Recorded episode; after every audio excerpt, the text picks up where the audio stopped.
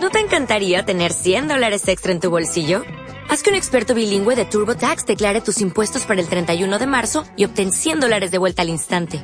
Porque no importa cuáles hayan sido tus logros del año pasado, TurboTax hace que cuenten. Obtén 100 dólares de vuelta y tus impuestos con 100% de precisión. Solo con Intuit TurboTax. Debes declarar para el 31 de marzo. Crédito solo aplicable al costo de la presentación federal con TurboTax Full Service. Oferta sujeta a cambios o cancelación en cualquier momento.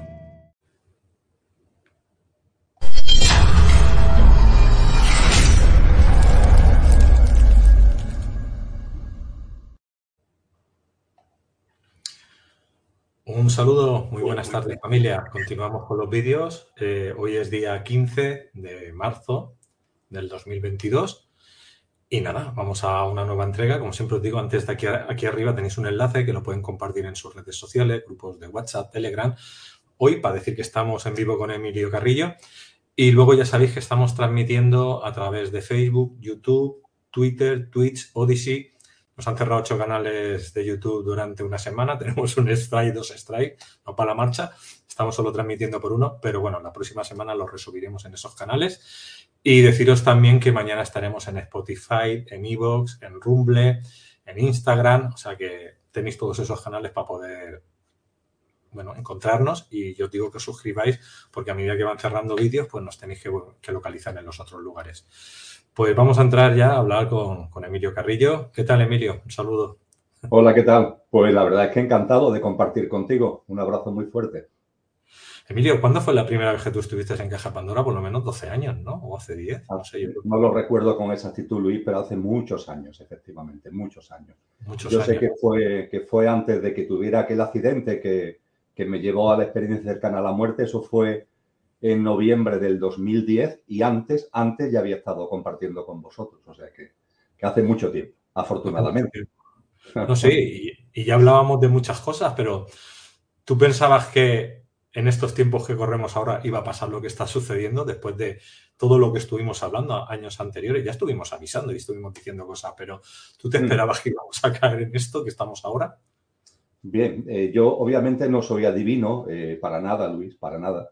Eh, pero eh, sí me gusta estudiar las aportaciones de, hombres y de mujeres que tampoco son adivinos, ni siquiera son profetas, sino que conocen cómo evolucionan los ciclos y cómo evoluciona la conciencia. Y esos sabios y sabias nos venían advirtiendo de que llegaría un momento en esta generación humana donde la convulsión, lo que a mí me gusta llamar la distopía, adquiriría carta de naturaleza. Yo creo que el famoso 2012 fue la apertura de esa puerta, es decir, la apertura de una puerta donde la humanidad ha entrado en un contexto eh, que podemos llamar claramente distópico. Y a partir de ahí, fíjate, en el año 2018 pusimos en marcha un proyecto de investigación que se llama Conciencia y Sociedad Distópica. Eso fue en el verano del 2018, que tengo el honor de dirigir. Y en ese proyecto ya teníamos la seguridad de que se acercaban eh, circunstancias y eventos eh, que iban a distorsionar mucho, que iban a tener eh, un hilo conductor novedoso, desgraciadamente novedoso. Y aquí estamos, es decir, que no soy ni adivino ni profeta, pero sí, de alguna forma sí percibía e intuía de que este tipo de acontecimientos se iban a acumular a modo de huracán de magnitud aceleradamente creciente.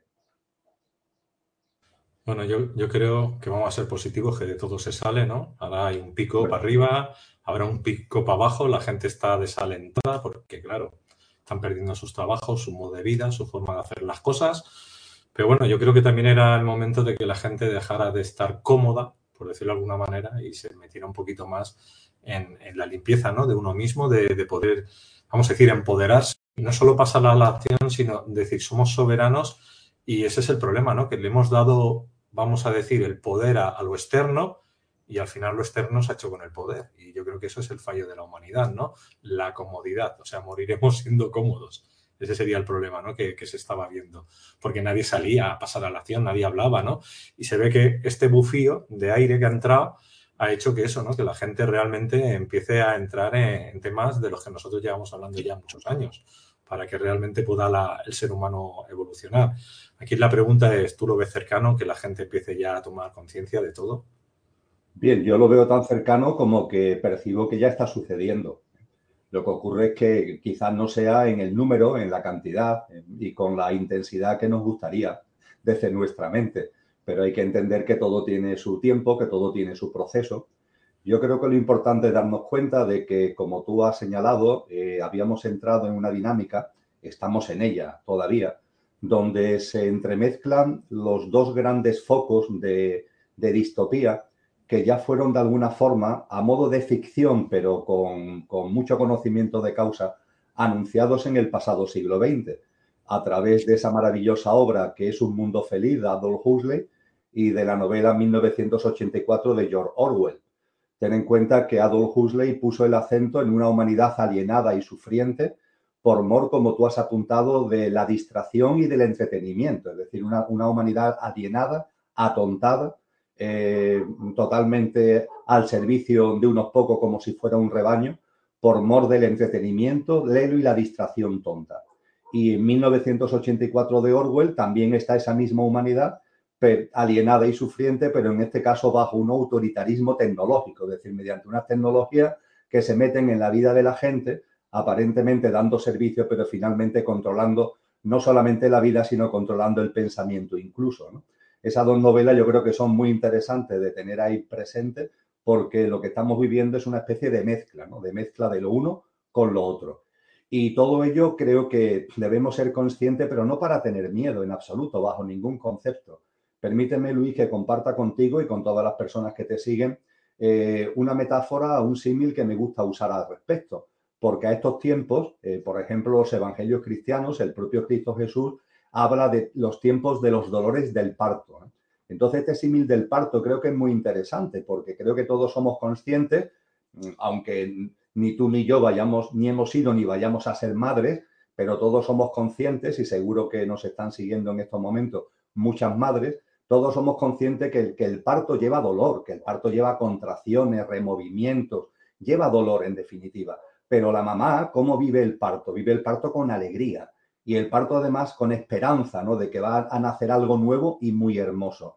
Y existe lo que se llama la preparación para el parto, por, para que en medio de las contracciones y de los dolores del parto se pueda vivir con más conocimiento de causa de lo que está ocurriendo y con más serenidad.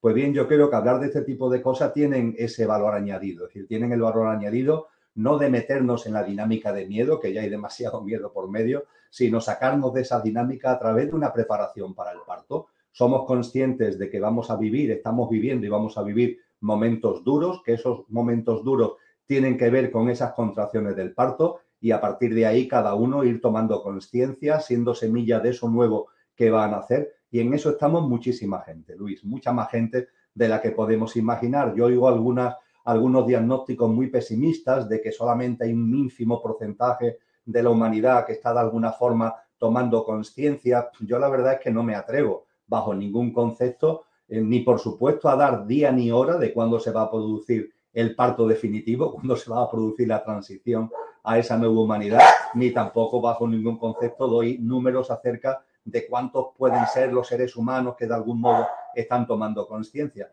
Pero yo barrunto, yo barrunto que, es un número bastante más alto del que se suele dar eh, normalmente en, en tantas plataformas y en tantos vídeos. A ver, al final, ¿qué más dan los números? Y lo importante es llegar. O sea, es decir, llegaremos un momento. Bueno, yo con la experiencia que llevo como crecimiento personal terapeuta, llevo más de 20 años, yo he visto que cada vez hay gente que tiene cierta conciencia. El problema que yo estoy viendo aquí es que ahora hay mucha gente que no sabe discernir. No me refiero a la gente que tiene la conciencia ya que más o menos sabe de qué va el tema, sino cómo discierne el, el, otro público que ve, por decirlo de alguna manera, la televisión, ¿no? Para que lo entendiéramos y, han perdido como el tema de discernir, pero también hay que entender que también están haciendo su papel, su juego, o sea, es decir, estamos en una dualidad, pero hay que entender que estamos en un mundo que realmente es Trinidad y también está el observador o está la parte neutral. Y la gente se ha olvidado que tú, estando en el juego de la dualidad, en un momento dado te puedes echar para atrás y decir, espérate, me quedo como observador y si te quedas como observador, ves que al final, al final ganamos, o sea, es decir, da una solución. El problema es cuando te metes en un problema y de ahí no sales porque te enquistas, por ejemplo, en negacionista o en el lado contrario, ¿no? Y estás ahí en una lucha constante. Yo creo que eso al final baja la vibración y hace que las personas se hundan. Y yo creo que ahí es donde la gente tendría que entender que se puede hacer cambios de líneas de tiempo, que se puede superar a través de eliminar creencias, programas, ¿no? Raíz que podemos alojar de hace, bueno, de hace tiempo, ¿no? De vidas pasadas o, en esta vida, ¿no? De lo que hemos hecho mal. Pero al final es una lección del ser humano que tiene que, expandirse y poder llegar a algo, vamos a decir, que entre en esa comprensión para poder ellos decir, bueno, esto no es el final, hay algo más. Mm. Sin duda ninguna, Luis, totalmente de acuerdo, de acuerdo contigo. Y apuntaría lo siguiente, tú hablas del discernimiento. El discernimiento no llega a la persona por casualidad. El discernimiento hay que fabricarlo, permíteme la expresión. Y hace ya mucho tiempo que muchas escuelas filosóficas y tradiciones espirituales nos dijeron que esa fabricación, esa elaboración del discernimiento se basa en usar cotidianamente eh, toda nuestra mente. Es decir, el, el plano mental del ser humano tiene dos grandes niveles. Un nivel que algunos psicólogos actualmente denominan mente concreta, o mente inferior, que es el que se ocupa de lo ordinario, de lo cotidiano, de lo rutinario, de nuestro día a día. Y es perfecto, tiene su sitio y tiene su lugar. Pero junto con ese nivel inferior o mente concreta tenemos un nivel superior o mente abstracta, que llaman algunos psicólogos en la actualidad, que es la parte de nuestra mente que está capacitada para ocuparse de lo trascendente, es decir, de lo que va más allá de lo cotidiano, de lo que va más allá del sota, caballo y rey de lo material, la parte de nuestra mente que está en disposición de hacerse preguntas, de buscar la verdad, de cuestionarse asuntos en el ámbito de la conciencia, de la espiritualidad, de la filosofía, de las artes, de la ciencia. Entonces, cuando la mente abstracta se usa, la mente abstracta se expande y la expansión de la mente abstracta trae consigo el regalo del discernimiento.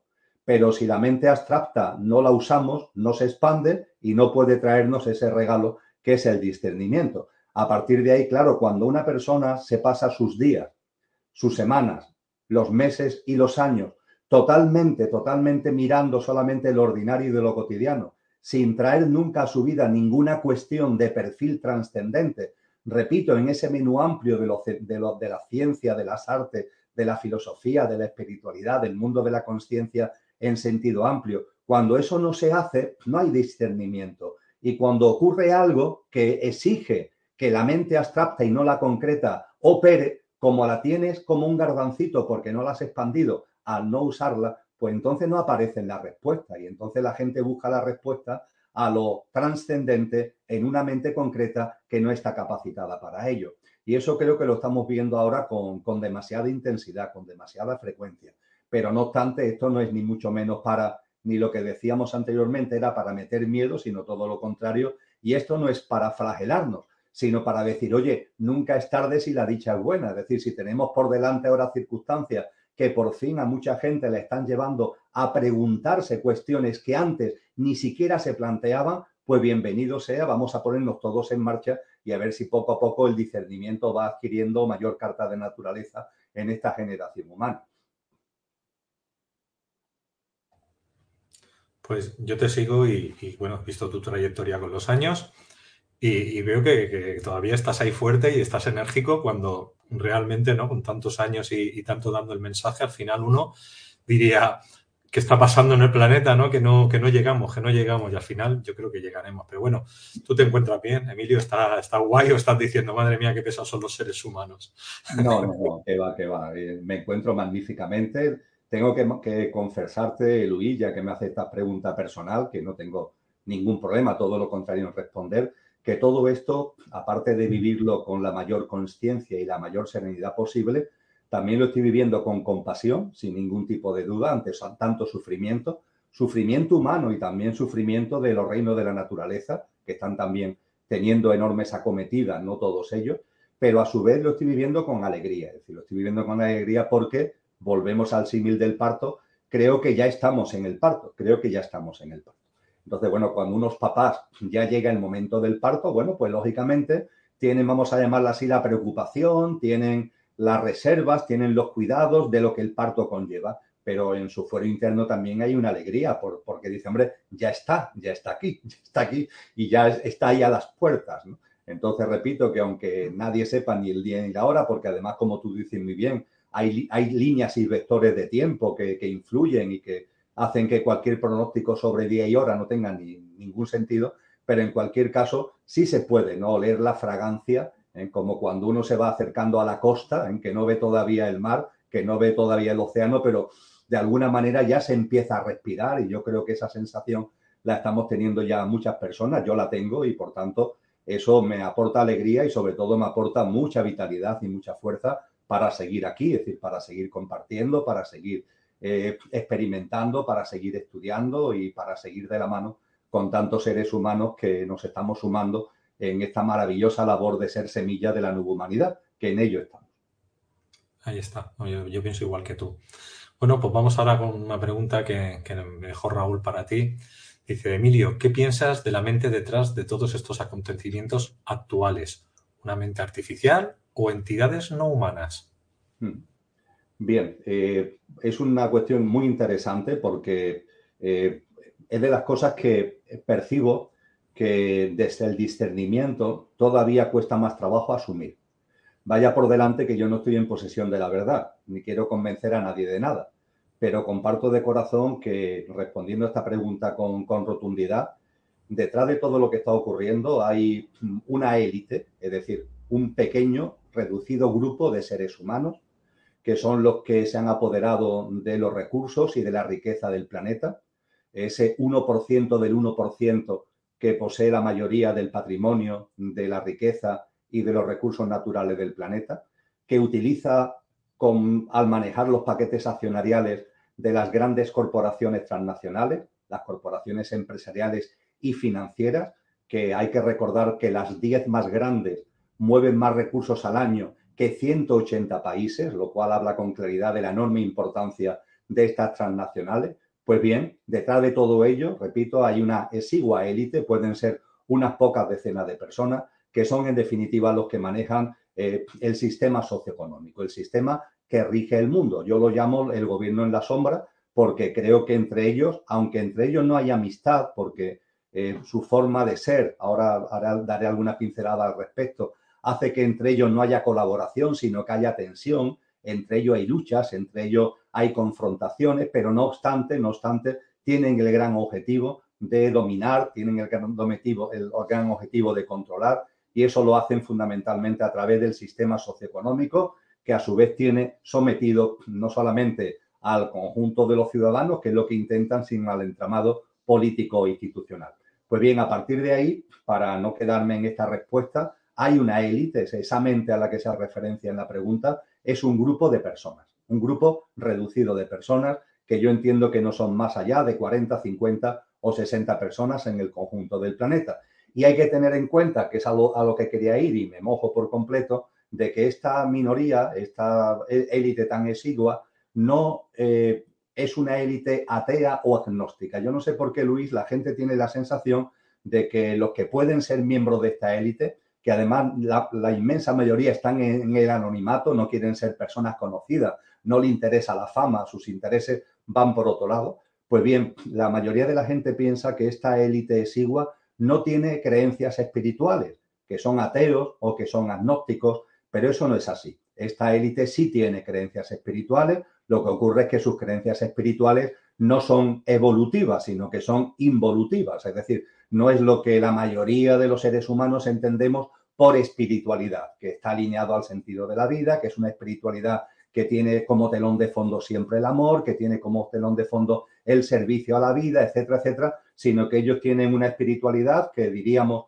que utilizando un término cristiano es una espiritualidad satánica, aunque ellos el término Satanás no lo utilizan porque su reverencia van a figuras eh, parecidas a la de Satanás, pero con nombres más antiguos que se utilizaban en la antigua Caldea, en la antigua Sumeria, y esta élite sí tiene creencias espirituales involutivas, con lo que yo diría, para responder finalmente y, terminar aquí eh, esta, esta, contestación a la pregunta, de que lo que está detrás es un pequeño grupo, un, un reducido grupo de personas que a su vez tiene una serie de creencias espirituales de perfil satánico y por tanto de alguna forma lo que hacen, lo que acometen, lo que desarrollan, tienen también una reverencia, tienen una adoración a esa espiritualidad involutiva. Interesante. Estoy de acuerdo también en eso, 100%. Es que hay que verlos cómo trabajan y, es así. Pero esta élite eh, están creando superordenadores cuánticos que en cualquier momento van a poder descifrar, no sé, cualquier sistema blockchain o cualquier cosa que pueda haber a nivel tecnológico. Pero ¿tú, tú crees o presientes que dentro de, esta inteligencia artificial que ellos están creando, algunas se les ha podido escapar y están liando un poquito en la parte económica. Por ejemplo, manejan tipo el Forex o la bolsa o estas cosas. Eh, ¿Podría haber algo ahí? Totalmente de acuerdo eh, con la pregunta y contigo, Luis, en el sentido de que esta élite de perfil espiritual satánico eh, utiliza las tecnologías pero la tecnología de verdad. Es decir, no estamos hablando de unas aplicaciones de móvil, estamos hablando, como tú dices, de unas tecnologías cuánticas que lo intentan, evidentemente, ponerlo al servicio de lo que son sus fines y de lo que son sus objetivos. Lo que ocurre es que, en ese sentido, también tienen en parte la característica de ser aprendices de brujo. Es decir, están poniendo en marcha algo, pero ese algo que están poniendo en marcha no lo tienen totalmente bajo control. ¿eh? Yo diría que afortunadamente, es decir, afortunadamente no pueden tener todo bajo control, con lo cual puede ser que parte de esta inteligencia artificial en momentos concretos, en situaciones concretas, en circunstancias determinadas, pueda producirse lo que tú, lo que tú señalas, que haya como una especie de apertura de, puertas ¿eh? Donde se pongan en marcha movimientos que tienen un trasfondo tecnológico, pero que pueden tener también un impacto social o incluso un impacto consciencial que se le escapa de la mano, que se le escapa del control. Es decir, no creamos que esta élite exigua, por muchas creencias espirituales involutivas que tengan, lo controlan todo porque eso sería caer en el error. Es contrario, pero, pero sigue siendo un error. Es decir, es un error, a mi modesto entender, pensar que esto no es así, que esta élite no existe, que no tiene creencias espirituales involutivas. No, no. Ahí está, esa élite existe y tiene esas creencias, pero tampoco creamos que tienen todo controlado, todo controlado, ¿no? En gran medida, repito la expresión porque creo que se entiende bien, son aprendices de brujo y ahí andan, ¿no? Ahí andan con sus maniobras, etcétera, etcétera. Y desde luego utilizan las tecnologías y yo creo que además otra plasmación importante para aportar algo más en esta respuesta es lo que se viene a denominar, lo que se está denominando transhumanismo. Ten en cuenta que el transhumanismo es, un, es una especie de apelativo que yo creo que esconde, la, que esconde la realidad. No nos quieren convertir en transhumanos, nos quieren convertir en infrahumanos, en infrahumanos, aunque ese nombre de transhumanismo es el que está calando en la opinión pública. Y nos quieren infrahumanos porque una persona infrahumana, ¿qué es? La persona que se niega a sí misma en una parte. Y en lugar de reconocerse tal como somos en nuestra completud, nos cortamos la cabeza, nos cercenamos a nosotros mismos, por decirlo de alguna manera. Me refiero con ello de que el gran objetivo de la élite, teniendo ellos creencias espirituales involutivas, es que los seres humanos nos apartemos del camino de la conciencia y nos veamos a nosotros mismos como unos meros entes físicos ¿eh? de, de existencia perecedera y que no percibamos el verdadero ser que todos tenemos, el componente imperecedero que hay en cada persona, con el nombre que cada cual le quiera dar, luz, esencia, espíritu, alma, dimensión álmico espiritual. El nombre es lo de menos, pero el darnos cuenta, el no olvidar, el tomar conciencia y el actuar en coherencia con el hecho de que todos tenemos algo que no conoce la muerte, algo imperecedero, que es lo que ellos quieren precisamente que olvidemos. Ese es el inforhumanismo. El inforhumanismo es la persona que olvida su dimensión imperecedera,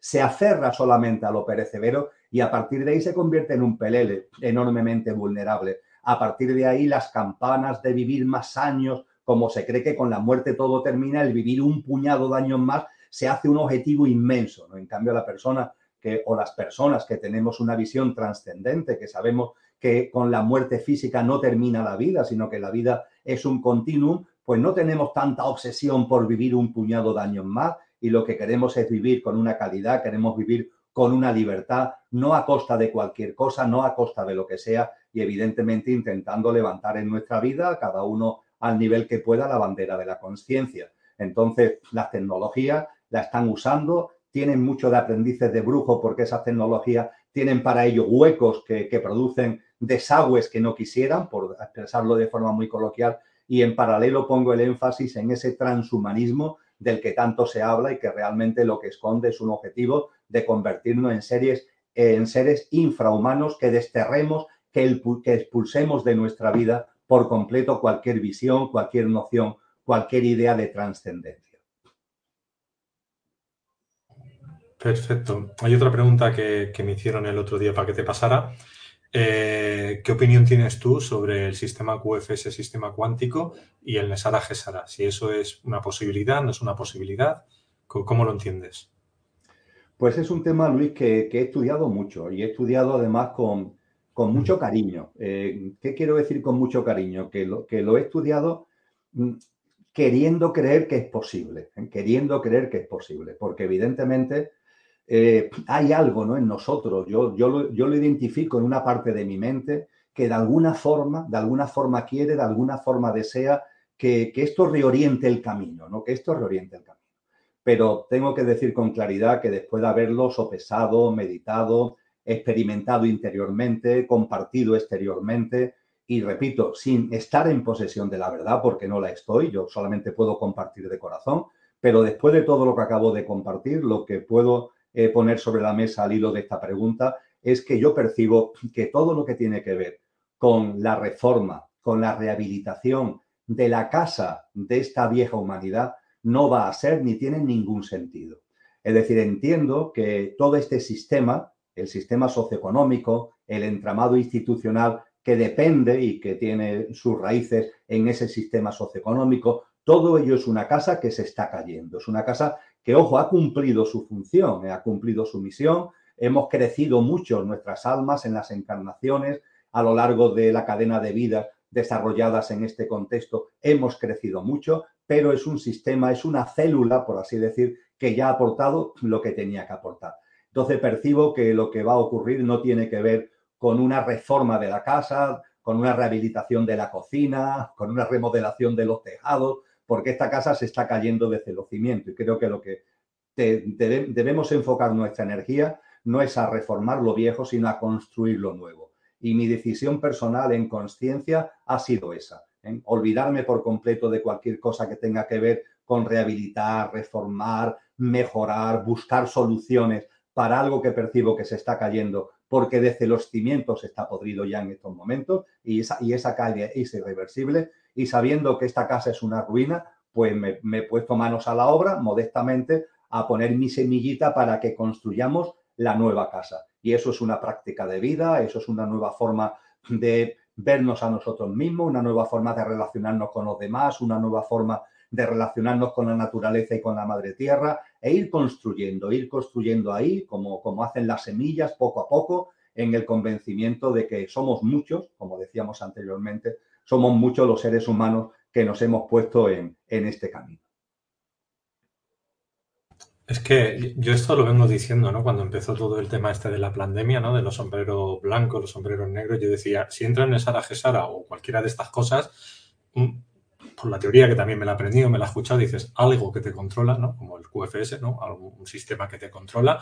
Y si ellos ganan, eh, sería una usura igualmente y una moneda. Es decir, cambiamos de un sistema obsoleto por otro tipo de control. Y entonces eso no es el empoderamiento del ser humano, ni tampoco la soberanía del ser humano. Entonces, desde mi punto de vista, el ser humano es el que tiene que tomar su soberanía y su empoderamiento y empezar, como dices tú, desde cero en una nueva edad de oro y, no partir de, vamos a decir, de, de, estas cosas que la gente le pone mucha intención, porque, claro, ven, lo que tengo es una mierda, me voy a esto que es mejor, pero no es la solución tampoco. Sigue siendo una Matrix dentro de una Matrix, sigue habiendo un control ¿no? de la gente. Entonces, yo estoy ahí de acuerdo contigo que tenemos que, pasar a la soberanía. Empezar a... Apuntaría, Luis, si me permites, que lo que sí vamos a, vivir en un escenario de tiempo que no va a ser largo, eh, yo, yo barrunto que de aquí a tres años eh, aproximadamente, lo que sí vamos a vivir es a la desaparición del dinero en efectivo. Es decir, eh, ya sabemos que en todos sitios, por ejemplo en, España, el, uso del dinero en efectivo se viene limitando, ¿verdad? Hace ya algún tiempo se limitaron los pagos en efectivo a 2.500 euros como máximo. En la ley 11 del pasado año 2021, ese límite de 2.500 se ha bajado ya a 1.000 euros, que es el mayor pago en efectivo que podemos hacer ya en España. Y eso va a ir reduciéndose en España y en todos sitios. Y el objetivo finalmente es que no haya dinero en efectivo, sino que todo el dinero que se mueva sea, sea dinero virtual, con todo lo que ello conlleva. vendiendo, vendiéndonos no la moto de que se hace así para evitar el fraude fiscal. La realidad es que al fraude fiscal no se le mete mano porque no hay voluntad de meterle mano. Nunca la ha habido ni la habrá porque el fraude fiscal beneficia a los que beneficia, pero con esa excusa del fraude fiscal se nos dirá que a través de sistemas de pago virtual, todas las transacciones virtuales, pues se tiene controlado todo para que no haya ese fraude fiscal. La realidad es que de esa manera se va a controlar todo, efectivamente, pero se va a controlar sobre todo lo que ellos quieren controlar, cualquier cosa que las personas podamos, podamos hacer, porque es evidente que cuando el dinero sea virtual, que insisto, no creo que tarde más de tres años en, en que esto sea una realidad, cuando ese dinero sea, virtual, el seguimiento de lo que cualquier persona hace será sencillísimo, ¿no? Porque desde el pago de un taxi al pago de un café, cualquier pago que podamos hacer, cualquier transacción de cualquier tipo que un ser humano realice, estará en esa Big Data, estará en esa gran base de datos, estará en esa inteligencia artificial a la que tú hacías referencia con todo lo que ello supone de control y con todo ello que lo que supone de monitoreo y lo que supone de seguimiento. Y esto además está anunciado, es decir, está anunciado en las, en las tradiciones espirituales, por ejemplo, en el ámbito del cristianismo, en el libro del Apocalipsis se habla de que llegará un momento en los estertores del parto precisamente, cuando estemos metidos en esos dolores del parto, se nos dice que aparecerá la marca de la bestia. Y la marca de la bestia, bueno, casi suena una cosa muy rara, pero bueno, cuando se lee lo que el Apocalipsis dice es algo que podemos barruntar que está a la vuelta de la esquina, porque dice que será algo que todas las personas llevarán o en la mano o en la frente y que será el instrumento de pago, sin el cual nadie podrá ni comprar ni vender. Dice literalmente el Apocalipsis que ni los pobres, perdón, ni, ni los libres ni los esclavos, nadie podrá comprar ni vender si no es con la marca de la bestia. Y ten en cuenta finalmente que a esa marca de la bestia se le ha dado un empujón en el inconsciente colectivo humano a través de los famosos pase COVID, es decir, cuando las personas eh, por primera vez. ¿eh? Eh, se han puesto, entre comillas, en disposición de admitir y se ha admitido socialmente en casi todo el mundo, ¿no? La necesidad de llevar consigo algo que sea imprescindible para poder entrar en, en, un espectáculo, para poder coger un transporte público, etcétera, etcétera. En la medida en que eso ya se ha metido en el inconsciente colectivo, yo diría que está todo preparado para que de aquí a no mucho tiempo se nos diga que es necesario llevar algo que sea el instrumento de pago, que no será ya una tarjeta de crédito, sino que será algo mucho más completo, será una especie de instrumento de pago digital, que no me extrañaría nada que fuera de algún tipo de elemento subcutáneo o como ya se viene difundiendo por parte de algunas grandes corporaciones en los medios de comunicación, simplemente una especie de película, de pintura que se pone en la frente o se pone en la mano y que tiene unas características de que ahí hay unos códigos de barra que tiene toda la información que puede servir para muchas cosas, entre otras para realizar estas transacciones. Entonces, lo que yo sí, sí veo, lo que sí percibo, es la desaparición del dinero en efectivo en un plazo de tiempo que de aquí a tres años, pues por tanto es un plazo de tiempo relativamente corto. Sí, eh, han dicho que lo harán y lo van a hacer. Está claro que por ahí van. Bueno, tenemos un solcito que dice, ¿cómo podemos accionar y no quedarnos en modo observador paralizados? Pues hemos hecho eso algún apunte sobre ello ya, Luis, pero me parece un tema tan interesante que merece la pena que, demos algunas pistas más al respecto. Eh, todo esto tiene que ver con una práctica de vida, una práctica de vida. Es decir, todo lo que estamos viviendo es el gimnasio de la vida. Nos debe servir para tomar conciencia, para darnos cuenta, darnos cuenta de todo, es decir, darnos cuenta de lo que sucede en el exterior, pero también darnos cuenta de lo que sucede en nuestro interior. Eh, para mí, todo este precioso periodo que estamos viviendo, donde vamos de una en otra, de oca en oca, de una crisis económico y financiera tremenda como fue aquella crisis bancaria que terminó siendo crisis de endeudamiento de los estados y que originó tanto desempleo, tanta destrucción de empresas, que comenzó en el 2007-2008 y de que todavía no nos habíamos restablecido cuando aparece el famoso COVID y la crisis sanitaria y cuando la crisis sanitaria de alguna forma empieza como a pasar a un segundo plano, aparecen los tambores de guerra que estamos viviendo en la actualidad. Todo esto, todo esto yo lo percibo como un gimnasio de la vida que nos debe servir, a mí me está sirviendo para conocer mejor lo que está afuera, porque hay una especie de sala de los espejos no sé si te has percatado, Luis, seguro que sí, conociéndote seguro que sí, de que todo está a la vista para el que quiera ver. Es decir, es como si tampoco ya ni se molestaran mucho en disimular. Todo está ahí. Eso sí, lo único que tienes es que querer ver, pero la persona que quiere ver todo lo tiene a la vista.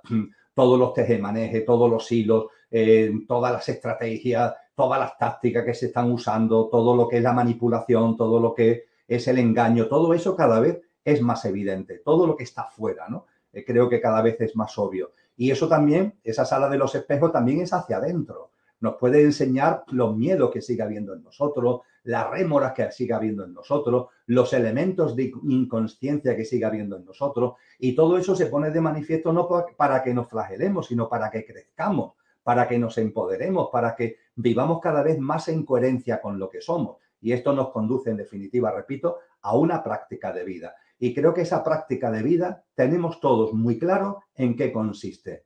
Porque lo primero, lo primero, lo primero es desconectar de todos los sistemas de creencia, de los paradigmas, de las pautas y de los hábitos de vida que nos han metido. Es decir, porque esa élite a la que hago referencia está, está en nuestra vida, no es algo teórico ahí general, no está en nuestra vida. Nos han metido en una dinámica en cuanto a complicarnos la vida con un ritmo de vida, con un estilo de vida basado en el culto a la velocidad, basado en el estrés, basado en la competencia. Se ha metido en nosotros a través del consumismo, a través del hecho de creer que necesitamos muchas cosas y lo mucho que necesitamos lo necesitamos mucho. Se ha metido en nosotros a través de prácticas que tienen que ver con la alimentación, en la forma de relacionarnos con las demás personas que no la basamos en la empatía, en la ternura, en la solidaridad, sino en esa competencia a la que hace mención hace un momento, etcétera, etcétera, etcétera. Todo eso le tenemos que decir a Dios.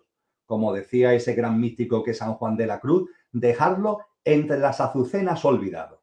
Pues eso es con cariño, con cariño. Mira, me has aportado lo que me correspondía, pero ya mi derrotero vital va por otro camino. Y le decimos a Dios con mucho cariño, lo dejamos ya entre las azucenas olvidado. Y a partir de dejar entre las azucenas olvidado todos esos sistemas de creencias, esas prácticas, esos paradigmas, esos hábitos que la élite nos ha metido ahí como si fuéramos, como si fueran chips en nuestro cerebro y en nuestro día a día, a, partir de ahí ir sacando de nosotros lo que realmente somos, porque yo no tengo ningún tipo de duda que en ese componente imperecedero al que hacía referencia anteriormente, con el nombre que cada uno le quiera dar, todos los seres humanos tenemos una serie de cualidades y de atributos que podemos poner sobre la mesa y podemos llevar a la práctica en nuestro día a día desde el punto de vista de la justicia, de la bondad, de la paz, de la belleza, de la voluntad, del bien común. Y todo eso plasmarlo en nuestra cotidianidad. No tenemos que hacer grandes cosas, no tenemos que hacer grandes transformaciones. Se trata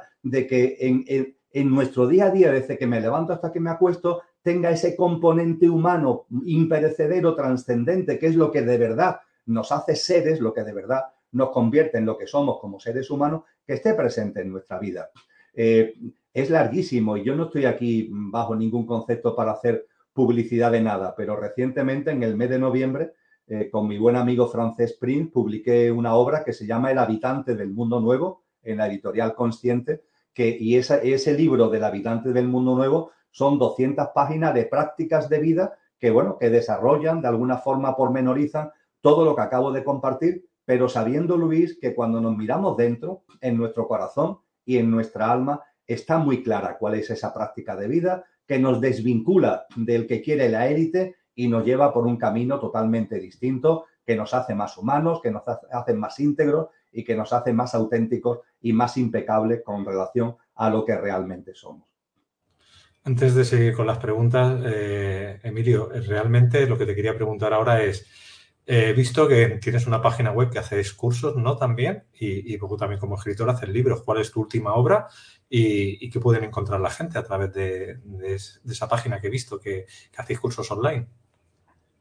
Bien, vamos, yo aconsejo a las personas que de alguna forma quieran seguir un poquito lo que hago. Yo gestiono un blog que se llama El cielo en la tierra y ahí tienen toda la información, ¿no? Para no ahora no, no robarte tiempo a ti ni a las personas que están siguiendo este vídeo. Y en cuanto al último libro, último libro que está recién salido, pues se lo he dedicado a, una persona para mí admirable que, que, fue San Juan de la Cruz, ese gran místico cristiano. Tiene como título Sabiduría de Dios escondida. la mística de San Juan de la Cruz. Y ahí mm, la figura de San Juan es la referencia, pero es, creo que tiene un elemento muy interesante con relación a lo que estamos compartiendo, porque se pone en evidencia cuando se analiza esa, esas percepciones espirituales profundas que trascienden la religiosidad dogmatizada, la religiosidad que se ha convertido simplemente en culto, que se ha convertido simplemente en dogmas, ¿no? Cuando de verdad nos vamos a una espiritualidad profunda y en San Juan de la Cruz, sin ningún tipo de duda lo encontramos, lo que nos damos cuenta, lo que podemos ver con más claridad todavía, es la otra parte, es decir, que hay una experiencia de la trascendencia que está a nuestro alcance, pero también está la otra parte de una sociedad donde este tipo de cosas eh, es como si la rechazara, ¿no? Como si no, no las quisiera ni siquiera computar porque se ha metido por completo en esa dinámica de lo intranscendente a la que hacíamos mención anteriormente. Si hablaba de San Juan de la Cruz como un exponente de lo que puede ser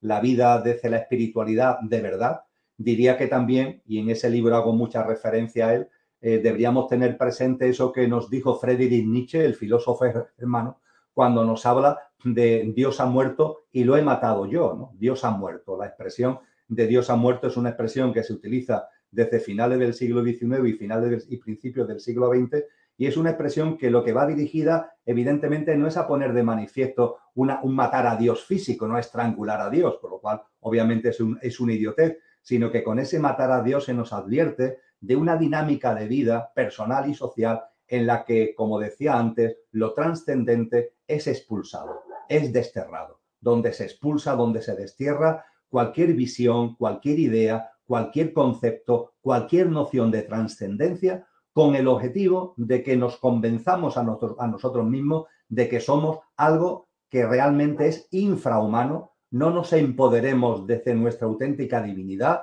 desde nuestro auténtico ser y a partir de ahí seamos personas vulnerables, personas manipulables, personas que formen parte de ese gran rebaño donde la élite nos quiere metido. Pues mira, nos hacen una pregunta que tiene un poco la línea también esta. Eh, un gusto saludarte desde, eh, desde Estados Unidos, Emilio. Hay mucha controversia sobre Jesús. Unos dicen que el bíblico no existió, pero sí el humano. ¿Cuál es tu opinión al respecto? Porque veo que hablas mucho de él. Hmm. Pues sí, efectivamente, hablo mucho de él porque es una figura que me parece apasionante y que estoy estudiando una barbaridad en todos los sentidos, ¿no? En el sentido del trasfondo espiritual de la figura y también desde el punto de vista del personaje histórico. De hecho, eh, tengo ahí en la agenda, espero que la vida lo haga posible, que en el año 2023 pueda sacar un libro dedicado precisamente a la sabiduría y las enseñanzas profundas de Jesús de Nazaret.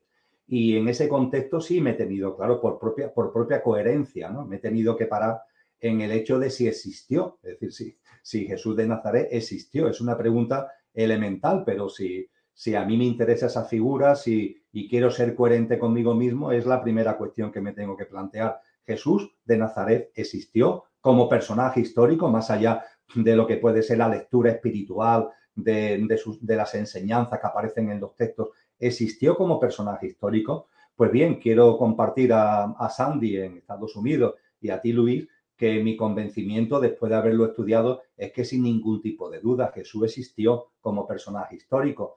Y ya no porque aparezca en multitud de textos cristianos, entre comillas, que podríamos decir, mira que los textos cristianos pueden estar imbuidos e influidos de algo que realmente los aparta de la realidad y provoca una ficción pero no se trata solo de textos cristianos.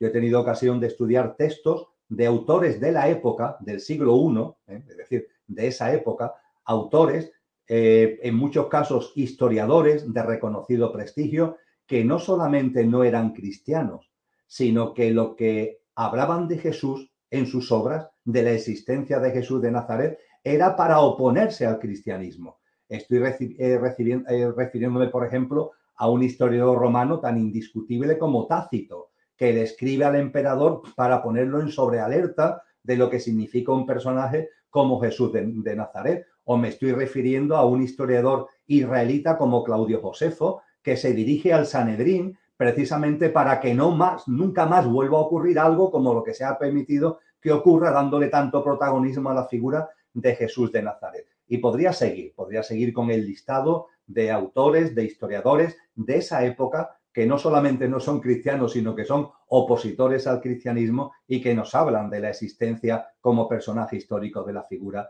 de Jesús de Nazaret. Aunque personalmente, y termino en la contestación a esta pregunta, Luis, yo me quedo con esa observación tan preciosa que hizo al respecto ni más ni menos que Albert Einstein, porque Albert Einstein, siendo de cultura judía, como todos sabemos, era un gran admirador de Jesús de Nazaret. Y Albert Einstein se le hizo una entrevista en la que se le pregunta, bueno, ¿y usted que siendo judío es tan admirador de Jesús de Nazaret, ¿usted cree que, que de verdad existió Jesús de Nazaret? Y Albert Einstein contesta, sin ningún tipo de duda y le podría dar muchas referencias, como acabo de hacer yo quizás, pero con mucha más erudición en el caso de Einstein, por supuesto, le podría dar muchas referencias que lo demuestran. Pero para mí la principal referencia es que cualquier persona que se acerque a los evangelios cristianos, los oficiales, ¿eh? cualquier persona que se acerque a los evangelios cristianos y lo lea con un mínimo de sensibilidad, comprobará como he comprobado yo, sentirá como he sentido yo, que es imposible que eso sea una ficción, que eso sea un mito. Mi absoluta convicción, cerraba él esa respuesta, es que Jesús existió como personaje histórico. Y esa también es mi convicción, Luis, esa también es mi convicción, Sandy. Pero quitando, vamos a decir, lo, que sería el personaje histórico, si no me refiero la historia ¿no? que se cuenta de Jesús, si nos tiramos en el tiempo más atrás, es similar a la de Zoroastro, a la de Horus. Entonces aquí estamos hablando de un mismo logos planetario que de vez en cuando va bajando y va dando la misma información? ¿O, cómo se explicaría esto? Que fuera todo las mismas personas.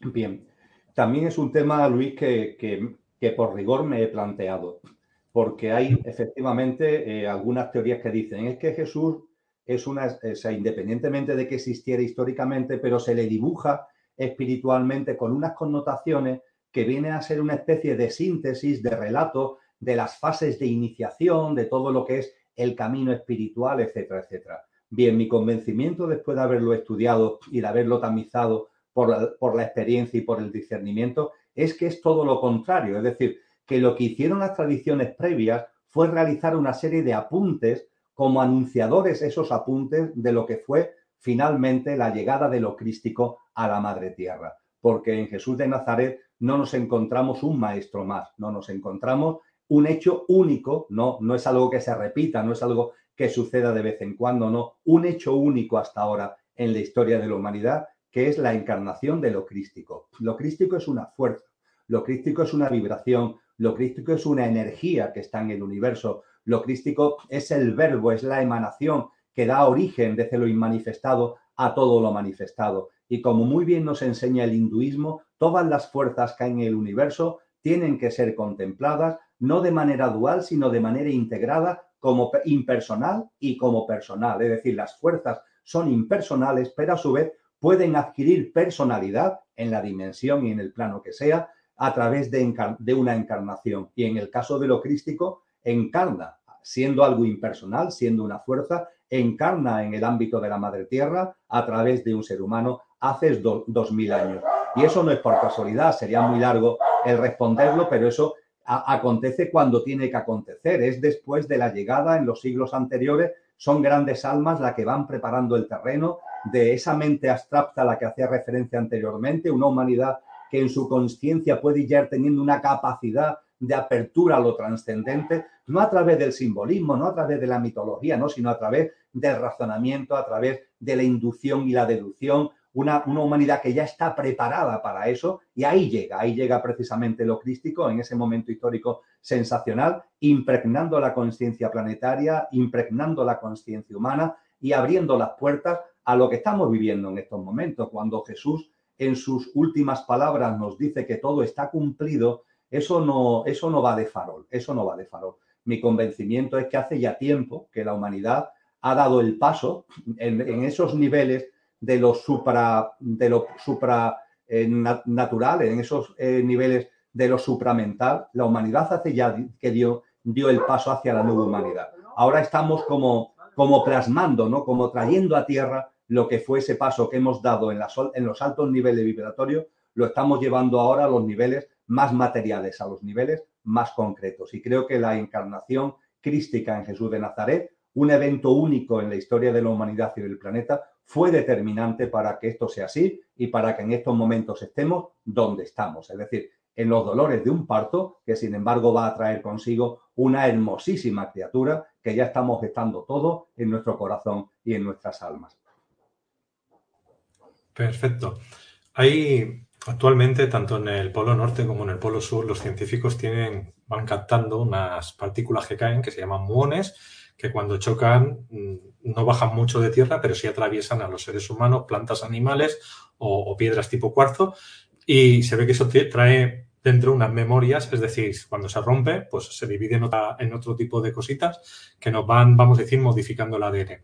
Esto tendría que ver con eso que se nos contó hace tiempo, que venía un sol central de la galaxia, un plasma que iba a cambiar a la humanidad, ¿no? En algo mejor, en algo superior, bueno, a todo el planeta en sí, ¿no? Subiría de octava. Entonces, ¿estos muones son ese plasma que viene del sol central de la galaxia?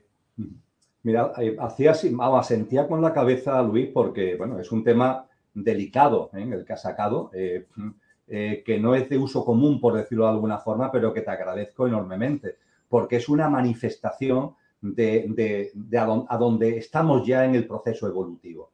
Efectivamente, la humanidad, la madre tierra, estamos llegando ya a un punto en evolución donde las manifestaciones de esa evolución son cada vez más evidentes. Y en esa evolución, el papel de los ciclos mayores es fundamental.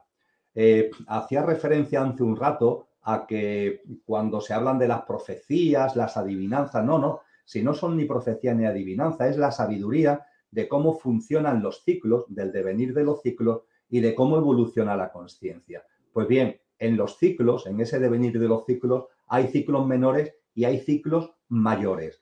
Y el gran aliado que tiene la humanidad en su proceso de elevación vibracional, y en su proceso de configuración de una nueva humanidad son los ciclos mayores. Es decir, este sistema eh, que está regido por una exigua élite con eh, convicciones espirituales involutivas, este sistema se viene abajo en un momento concreto, se vendrá abajo en un momento concreto, debido, por supuesto, a la propia evolución de la humanidad, de la conciencia colectiva humana, pero será determinante la evolución de la madre tierra, es decir, la elevación vibracional que la Madre Tierra está llevando consigo y será fundamental también el protagonismo de lo que va, van a ser ciclos cósmicos con el Sol a la cabeza, con el Padre Sol a la cabeza, generando una serie de movimientos y removiendo en el contexto del entorno cósmico en el que está la Madre Tierra y por tanto está la humanidad, removiendo unas energías, removiendo unas vibraciones, que es lo que va a permitir el dar un paso adelante.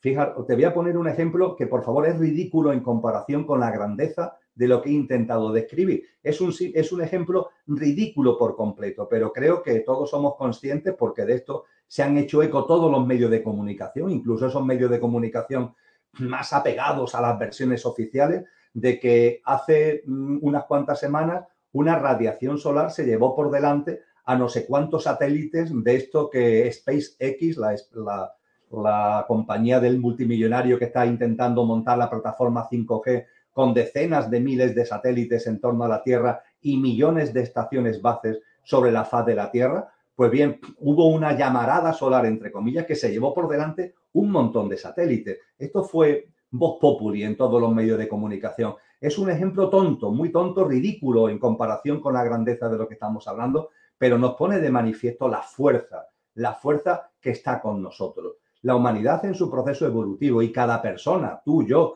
cada uno de nosotros, no estamos solos, estamos acompañados, no estamos acompañados por seres que interfieran y que rompan nuestro libre albedrío, pero estamos acompañados por una especie de ciclo de orden natural, que es el orden natural que Agustín de Hipona llamó el ordo amoris, el orden de amor, y ese orden de amor existe en el universo, existe en la galaxia, existe en el sistema solar, impregna todo lo que es el sistema solar y a la madre tierra nos impregna a nosotros y por tanto la llamada que antes hacía a estar incluso alegres porque estamos ya viendo ahí, de alguna forma estamos percibiendo la fragancia, lo tenemos que hacer llenos de esperanza. No la esperanza mediocre de volver a lo que éramos, por favor, no.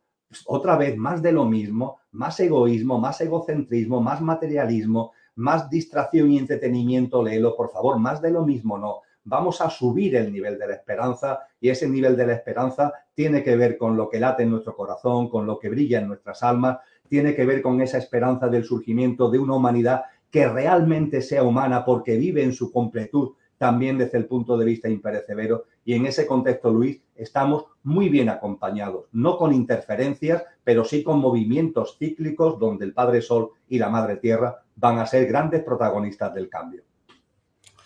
Pues ahí está. Muchas gracias, Emilio. Ha sido un placer tenerte y muy buena información la que has dado. Y nada, espero que en un futuro cercano nos volvamos a ver otra vez por aquí. Para mí es un placer, Luis, y a tu disposición. Son ya muchos años, así que como los años por ti y por mí no pasan, seguro que tendremos oportunidad de compartir mucho más. Gracias. Yo sé que estás muy ocupado. Más adelante ya, ya te daré el toque para no molestar. Pero bueno, espero verte por aquí otra vez y ha sido un placer tenerte y, muchas gracias porque el público lo había pedido. Y he dicho, pues vamos a traer al Emilio, hombre, que, que, nos cuente un poquito ahora, después de unos años con lo que ha pasado con la pandemia, seguro que tiene información nueva que dar. Pues ha sido un placer. Muchas gracias, amigo. Ha sido mío. Muchísimas gracias, Luis. Hasta luego. Bueno, familia, eh, deciros que ahora salto, tengo que correr ahora otro vídeo que empieza ahora. Cambiamos de link, cambiamos de YouTube y de Facebook. Nos vemos ahora en el siguiente link. Hasta ahora.